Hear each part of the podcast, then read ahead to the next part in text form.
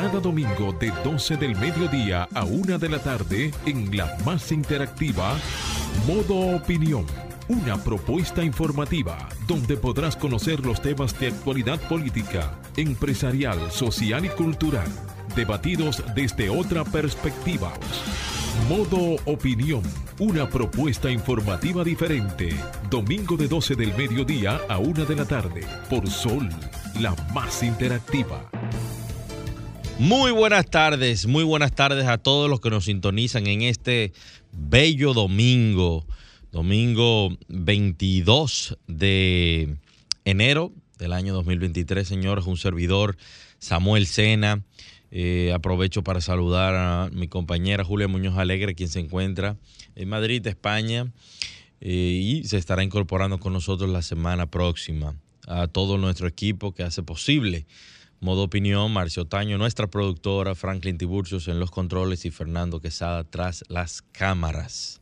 Señores, eh, esperando que estén teniendo un excelente fin de semana y eh, exhortándoles a que siempre llamen, a que participen de, los debates, de las informaciones que nosotros eh, damos aquí, porque para nosotros es de suma importancia. Y de inmediato pasando a las informaciones más trascendentales, más importantes eh, de la semana, tenemos que los ciudadanos ahora van a poder cambiar el nombre de los apellidos cuando obtengan la mayoría de edad. Eh, la nueva ley 4-23 que regula los actos del Estado civil permite que los hijos cambien el orden de los apellidos cuando cumplan la mayoría de edad. El inscrito, al cumplir la mayoría de edad, podrá, por una sola vez, al momento de solicitar la cédula de identidad y electoral, disponer del cambio del orden de sus apellidos con el fin de fijar su identidad personal, señaló el párrafo o señala el párrafo 3 del artículo 85 de la referida ley. En cuanto al orden, se privilegia el apellido del padre. El párrafo 1 de este artículo dice que en caso de que el nacimiento sea declarado por ambos padres, siempre prevalecerá el apellido del padre en primer orden. Eh, honestamente, yo no sé cuál es la lógica atrás de esto, porque eh, eh, si tú puedes incluso cambiar, si la posibilidad ya se hace en la mayoría de edad, o sea que ya usted habrá cumplido mínimamente 18 años teniendo el apellido del padre de primero y el de la madre de segundo, como tradicionalmente se ha hecho todo el tiempo. Habrá que ver cuáles son los argumentos del que quiera cambiárselo después de los 18 años. Pero como este es el país de, las maravillas y de la creatividad, habrá que, habrá que esperar. Señores, en otro orden, se plantea crear una nueva clasificación de visas por categorías con el objetivo de actualizar la ley 875 eh, del 1979, fue presentado un proyecto de ley que plantea establecer una nueva clasificación de visas por categorías no existentes en el país. La iniciativa, que busca regular la expedición de visas, es de autoría de la diputada por la circunscripción número 3 del Distrito Nacional del Partido de la Fuerza del Pueblo, Lourdes Aibar. Esta propone nuevas clasificaciones para las visas otorgadas a turistas y tripulantes, crear visas de tránsito individual y grupal por dependencia, también visas temporales por dependencia de trabajo, religioso, estudiante, de refugiado o asilado y visas especiales. Habrá que ver eh, este interesante tema, cómo, cómo se lleva un debate público. Señores, en otro orden, el 40% de los presos en República Dominicana están detenidos por delitos menores, a quienes podrían variar la medida de, coerción y ponerlos provisionalmente en libertad para descongestionar los recintos, según informa la Comisión Nacional de Derechos Humanos, que pide la libertad para los presos con delitos menores. Actualmente, el país tiene 46 centros penitenciarios, los cuales, según Derechos Humanos, tienen la capacidad para 12.000 internos. Sin embargo, albergan alrededor de 28.000 reclusos, lo que fue calificado como una institución con eh, vestigios infrahumanos, violando todos sus derechos establecidos. Y eso es una realidad. Creo que es una propuesta eh, lógica eh, em, siempre hemos oído que hay una cantidad de personas que están eh, cursando una eh, medida de coerción y que hace tiempo que ya se debió haber revisado la medida, pero por el cúmulo de casos, el desorden institucional que nosotros tenemos en la justicia, estas personas no han sido llevados frente a, los jueces por años, violándole todos sus derechos y de manera anticipada, condenándolos incluso sin haber, eh, haber sido sometidos al debido proceso y a un juicio justo. Eh, señores, también por otro lado, el vocero del bloque de senadores del Partido Revolucionario Moderno, PRM, Franklin Romero, advirtió que la ley a la reforma de la ley 3318 de partidos, agrupaciones y movimientos políticos debe ser dejada en el estado en el que se encuentra y los esfuerzos deben concentrarse en la aprobación de la ley orgánica del régimen electoral. Indicó que siendo realistas, mirando los procesos y la duración que se han tomado las diferentes leyes en el proceso de aprobación, no hay tiempo para sancionar la reforma de la ley de partidos. Y la verdad es que eh, ha faltado unidad de criterio, ha faltado eh, que los partidos políticos depongan sus intereses personales, sus intereses institucionales en favor de dotar a la República Dominicana de leyes eh, actualizadas en esta materia, porque desde que se iniciaron los temas del diálogo por las reformas eh, convocadas por el gobierno de la República Dominicana a través del Consejo Económico y Social, se dieron una serie de reuniones importantes en la Junta Central Electoral.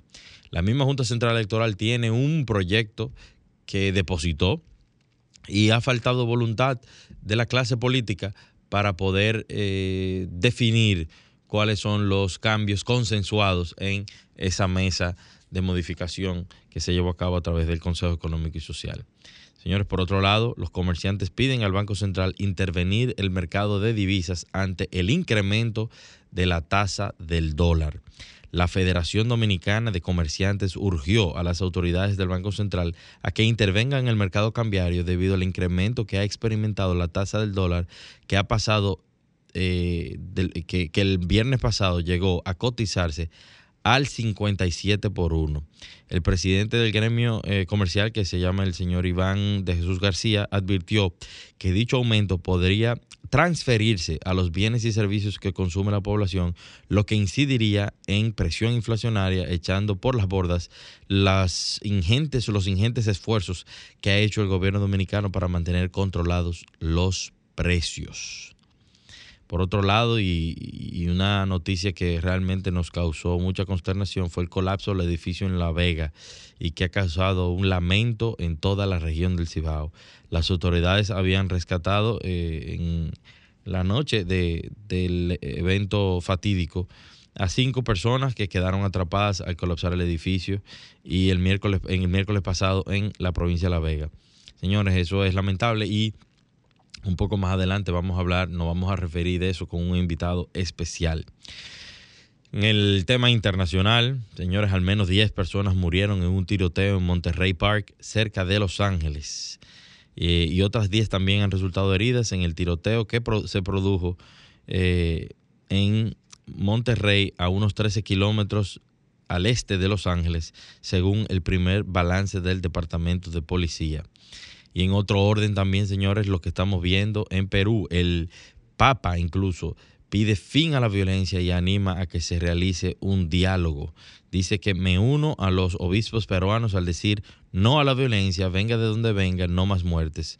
Ayer me pude, pude ver en las noticias internacionales que ya se contaban 60 personas habían fallecido en, en torno a eh, esta crisis que se está viviendo en Perú otra crisis más donde mucha gente ha salido a la calle pidiendo la destitución de la presidenta que está en funciones.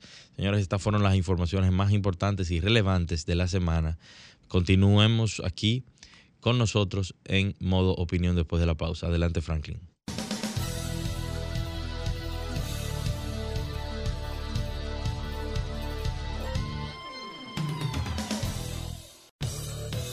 Ahora nos ponemos en modo opinión.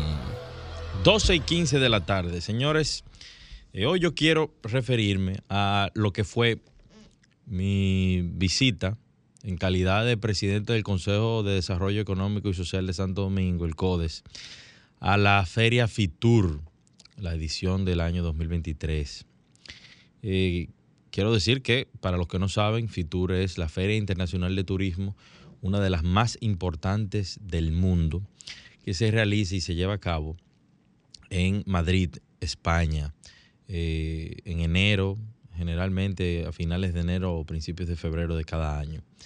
Y, y es importante porque la República Dominicana juega un rol relevante en todo el tema de turismo.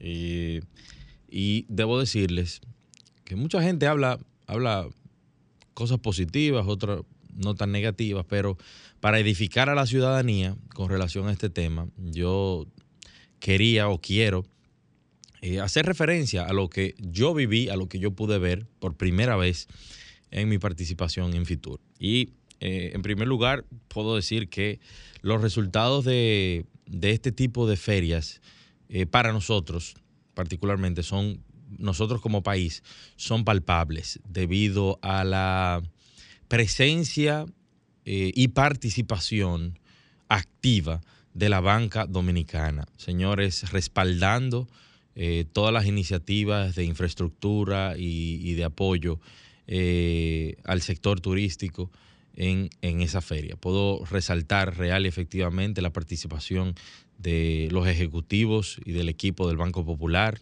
Dominicano a través de cenas, almuerzos y actividades muy puntuales que tenían como, como objetivo específico promover el apoyo turístico en República Dominicana. El Banco de Reservas de la República Dominicana, señores, eh, el Banco BHD y, pude ver también la participación del Bandex como un banco de desarrollo haciendo presencia y, y dando la mano para fortalecer el turismo en República Dominicana.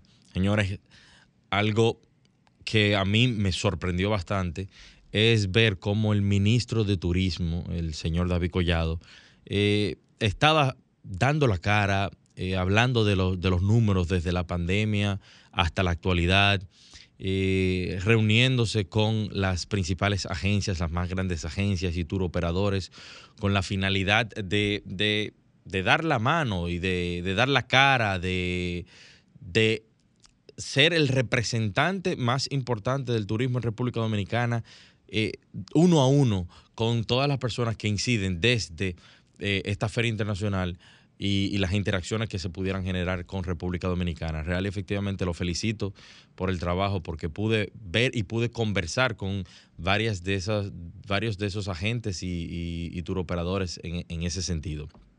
Como dato, les voy a, decir que en apenas dos jornadas del FITUR, eh, el Ministerio de Turismo anunció inversiones por más de 3.400 millones de dólares para eh, el desarrollo de nuevas infraestructuras turísticas en República Dominicana. Eso es muy importante cuando incluso el Banco Mundial y otras organizaciones eh, que tienen que ver con la economía mundial hablan ya ni siquiera de inflación, sino que se refieren a estanflación, a una crisis global. Y República Dominicana eh, apostando, como siempre, el turismo y a su locomotora del desarrollo, como se le ha llamado bastante.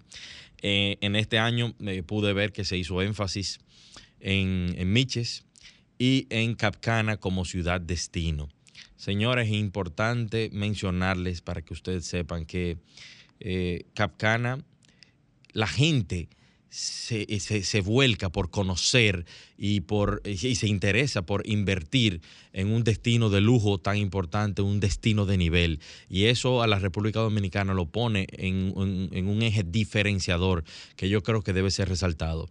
Hay que valorar de manera positiva la visión que han tenido los ejecutivos de Capcana y el grupo Capcana, don Fernando Hasuri, don Abraham Hasuri, su presidente ejecutivo, quien es eh, Jorge Subero. Señores, ahí, frente a todos, dando las informaciones de la gran cantidad de, terrenos que tienen para desarrollar ya lo que han logrado durante 20 años en posicionar eh, la marca, posicionar Punta Cana eh, como un destino turístico de superior nivel y de clase mundial. Realmente hay que felicitarlos. Pero también quiero mencionar eh, la participación que vi de los legisladores dominicanos dando un apoyo institucional a todo el tema de turismo, al, mismo sector privado y al Ministerio de Turismo. Y es a través, o fue a través de la comisión. Eh, la Comisión Permanente de Turismo de la Cámara de Diputados, encabezada por el diputado Aníbal Díaz, que no pudo estar presente por temas de afección de salud, pero, pero realmente vi el trabajo que ya se había coordinado y que se le dio seguimiento a esos fines. Así que yo creo que debo felicitarlo. Vi ah, y conversé un poco con el presidente de la Cámara de Diputados, Alfredo Pacheco, quien estuvo allá en las diferentes actividades, tanto del sector privado como del sector público. O sea que ese ecosistema de apoyo se nota y se nota más en la República Dominicana que en la mayoría de los países que eh, conforman la Feria de, Fitur, como lo es México, como lo es Costa Rica, como lo es Guatemala y otros países de la región. El mismo rey de España eh, visitó el stand de la República Dominicana en Fitur. Señores, y, también eh, todas las cosas que se hacen desde, desde Fitur no pueden ser resaltadas sin nosotros mencionar la participación de los medios. Eh, el, todo el elenco de Sol de la Mañana estuvo presente y el mismo don Antonio Espaillat, pero también eh, el periódico El Nuevo Diario realizando coberturas a todas las actividades. Eh, vi ahí a, a mi amigo Jaime Rincón, a Julia Muñiz Suberví, pero también a eh, Catherine, eh, eh, Hernández de, CDN y, otros importantes medios dando cobertura día a día a lo que está pasando en esa feria y propagándole al mundo lo importante, lo fuerte, lo vigoroso que nosotros somos en el sector turismo. Así que, señores, enhorabuena creo que, creo que debemos seguir eh, fomentando el turismo en la República Dominicana y debemos seguir participando no solamente en Fitur, sino en las demás ferias internacionales que son lo que nos van a traer las divisas para que nosotros podamos seguir desarrollándonos como sector productivo. Así que este fue mi comentario por hoy. Adelante, Franklin. Modo Opinión presenta la entrevista.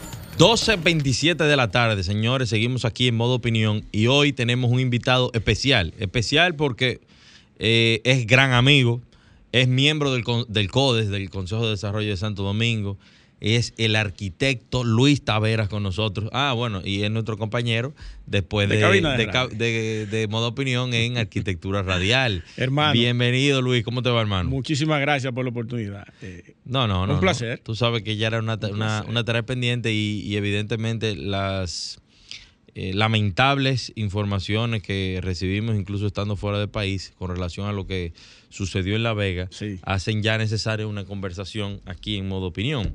Y entrando en materia, Luis. Vamos arriba. Eh, mira, esto abre una caja de Pandora en la República Dominicana. Aunque yo creo, yo no tengo recuerdo de que se haya visto una situación particular así. Similar. Similar. No tengo memoria. Eh, no es menos, en la memoria. Exacto, no es menos cierto que siempre hay muchas dudas de cómo se construye en la República Dominicana, si de verdad eh, se lleva el rigor si hay supervisión y regulación del sector.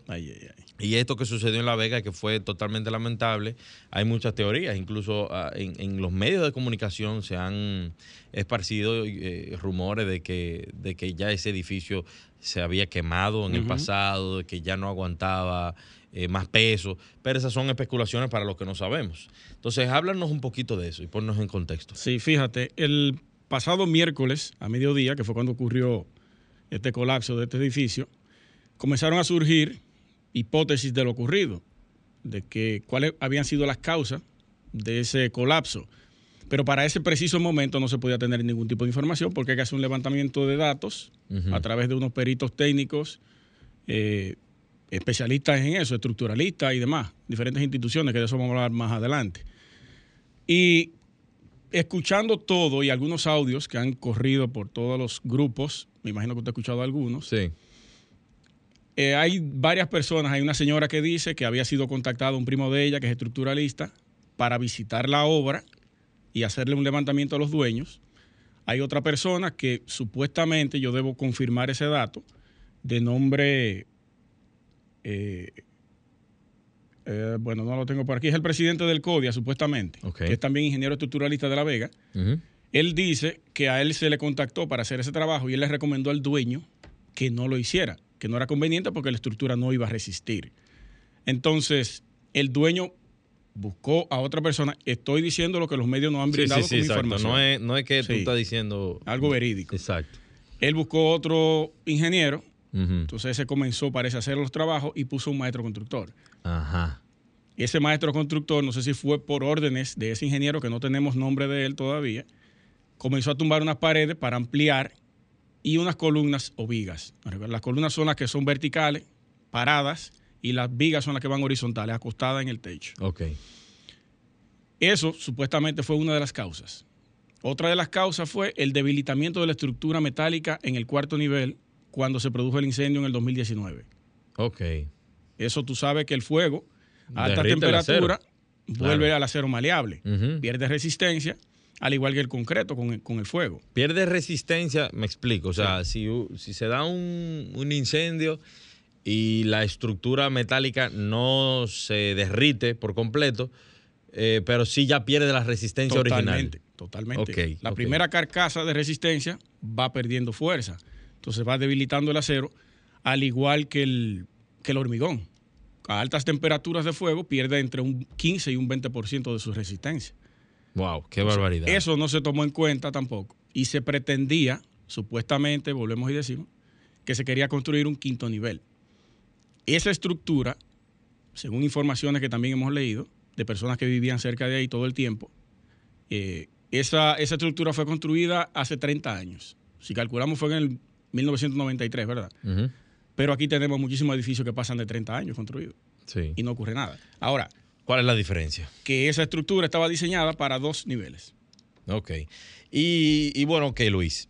Lamentablemente todo de La Vega, pero hablemos del sector. En la República Dominicana realmente se regula el, este esquema de, de construcción. O sea, si a mí me da por hacer un, un edificio y contratar a un ingeniero, no sé, un amigo mío que sabré yo si estudió bien, si, si pasó a Chepa en la universidad. Pero que tú tienes relación con él, quieres darle la obra quiero darle la obra a él. O sea, realmente voy a encontrar obstáculos, va a haber algún nivel de regulación, me van a supervisar en cuanto a esa obra para que sea de calidad, para que sea segura en el futuro. Ah, eso fue lo que ocurrió en La Vega. Y te explico. República Dominicana tiene instituciones que deben velar por ese tipo de prácticas. ¿Qué está pasando? Que hay malas prácticas en la construcción. Hace años, es una herencia que tenemos. Se dice, a mí no me ha tocado, porque no puedo decir que yo he sobornado a ningún supervisor que vaya a supervisarme una obra, pero que profesionales te diseñan un proyecto para aprobación en ciertos estamentos del Y gobierno otro para ejecución. y otro para la ejecución. Entonces, cuando va un supervisor, Qué barbaridad. Él se da cuenta, porque no podemos meterlo a todos en un mismo saco. Ajá, de que hay diferencias. Exacto. Hay muchos que son serios. Y se está construyendo otra cosa. Que la colocación, la cantidad de- de acero que para la- los elementos estructurales no se le están colocando como de- dicen los planos. Tengo un caso que me llegó de aquel lado, no me quisieron dar el nombre de la torre, que el ingeniero no le está colocando la cantidad de acero que llevan.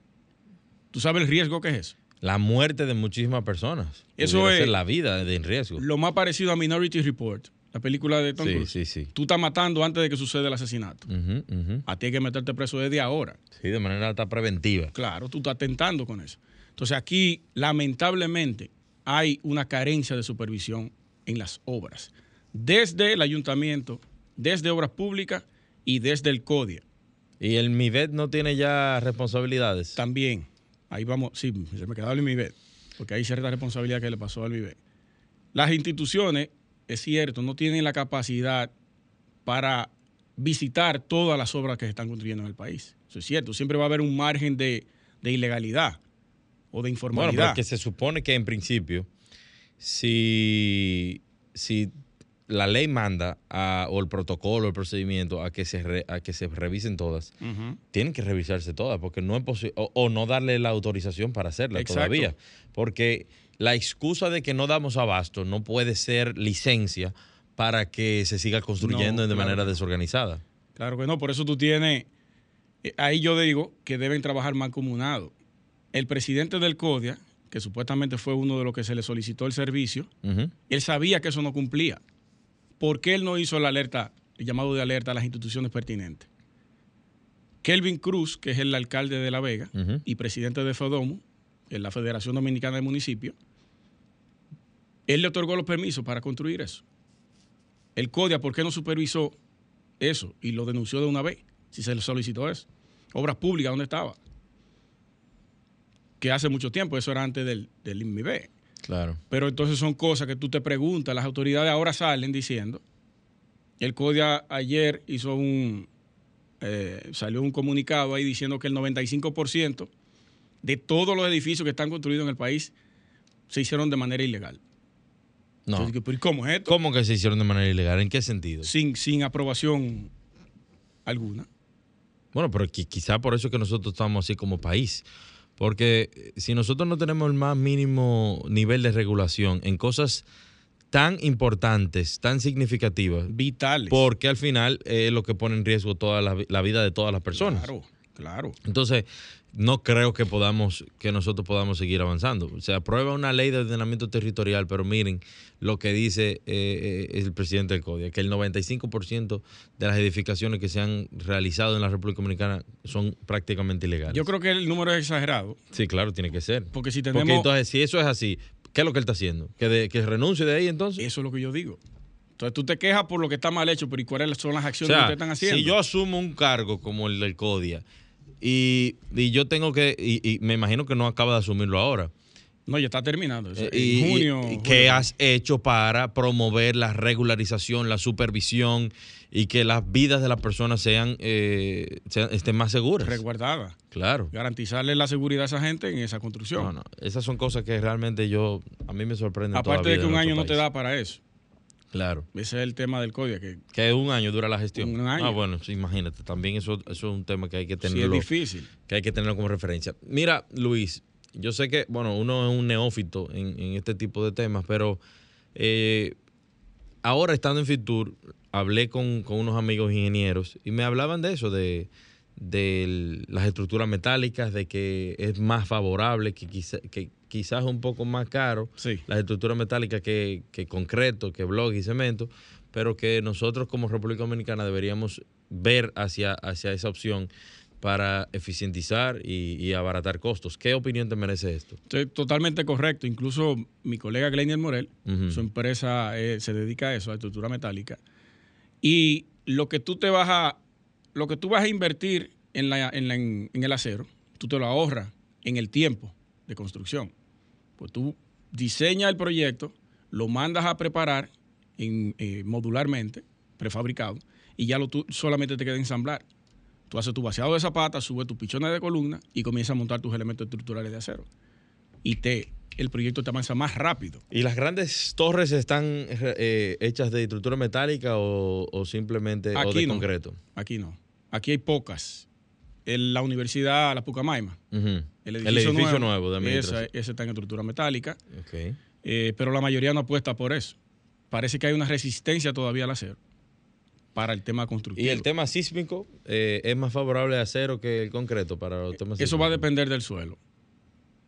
Ok. Del suelo. ¿Sabes que en República Dominicana se habla de que en algún momento se está esperando un terremoto, Ay, un ay, temblor ay, muy fuerte?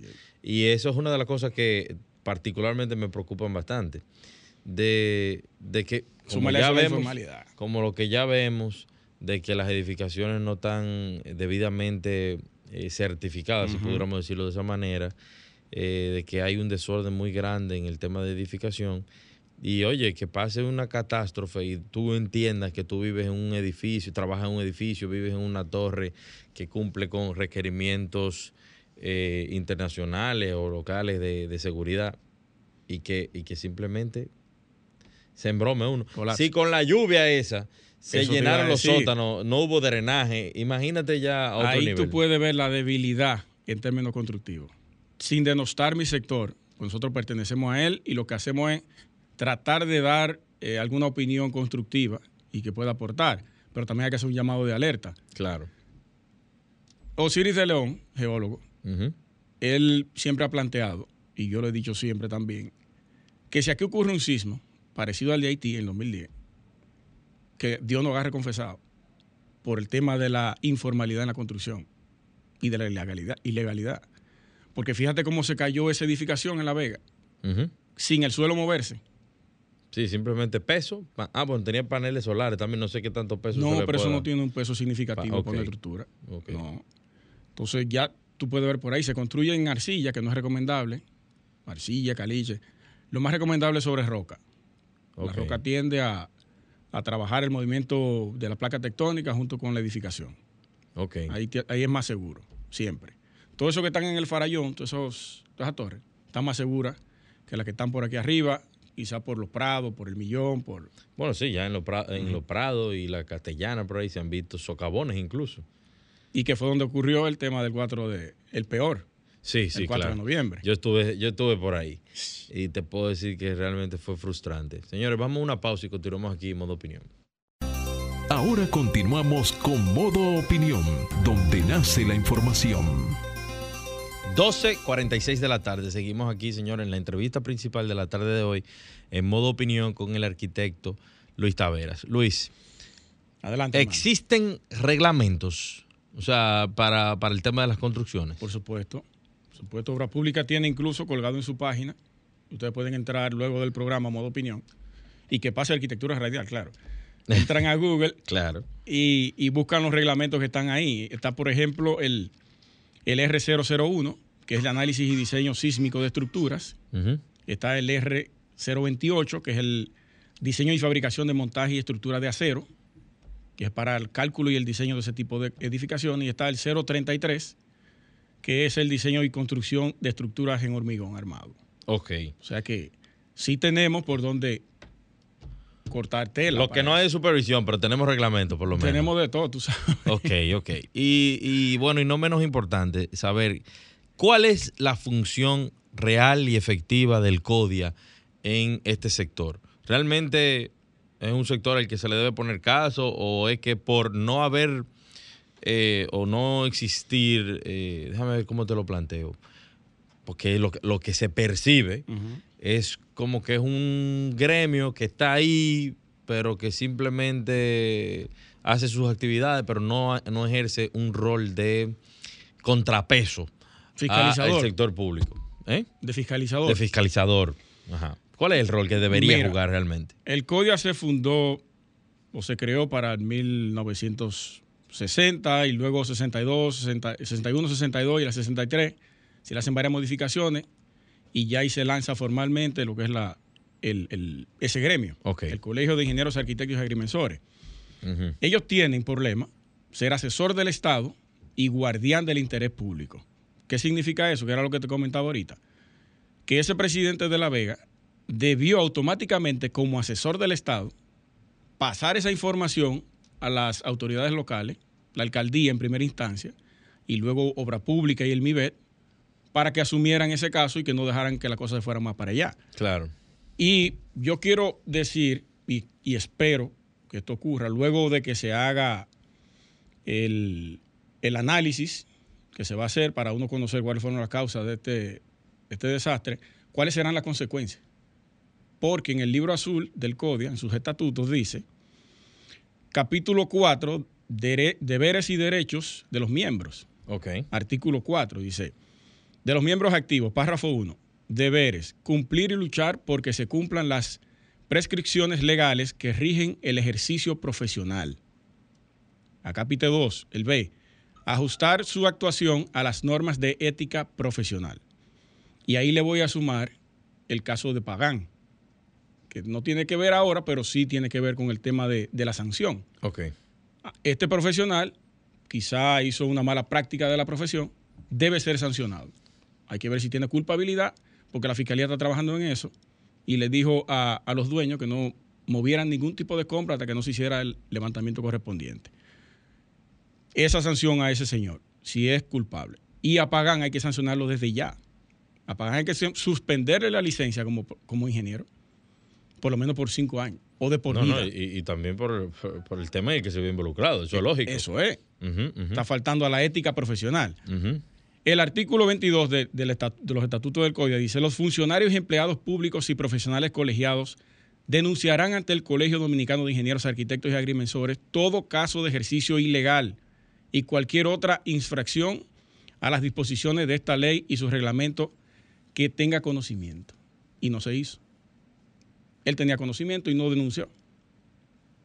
Qué barbaridad. Entonces, eso es lo que yo entiendo que debería comenzar a obtener el código presente a la hora de que se presenten los resultados. Franklin, tenemos la, la oportunidad de abrir los teléfonos. Yo quiero oír a las personas. Eh, lo, lo ideal sería Sí.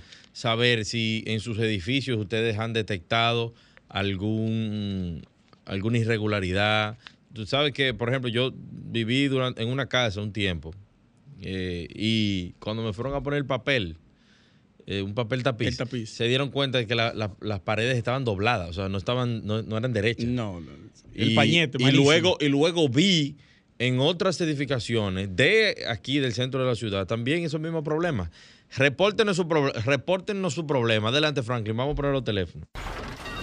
Comunícate 809-540-1065.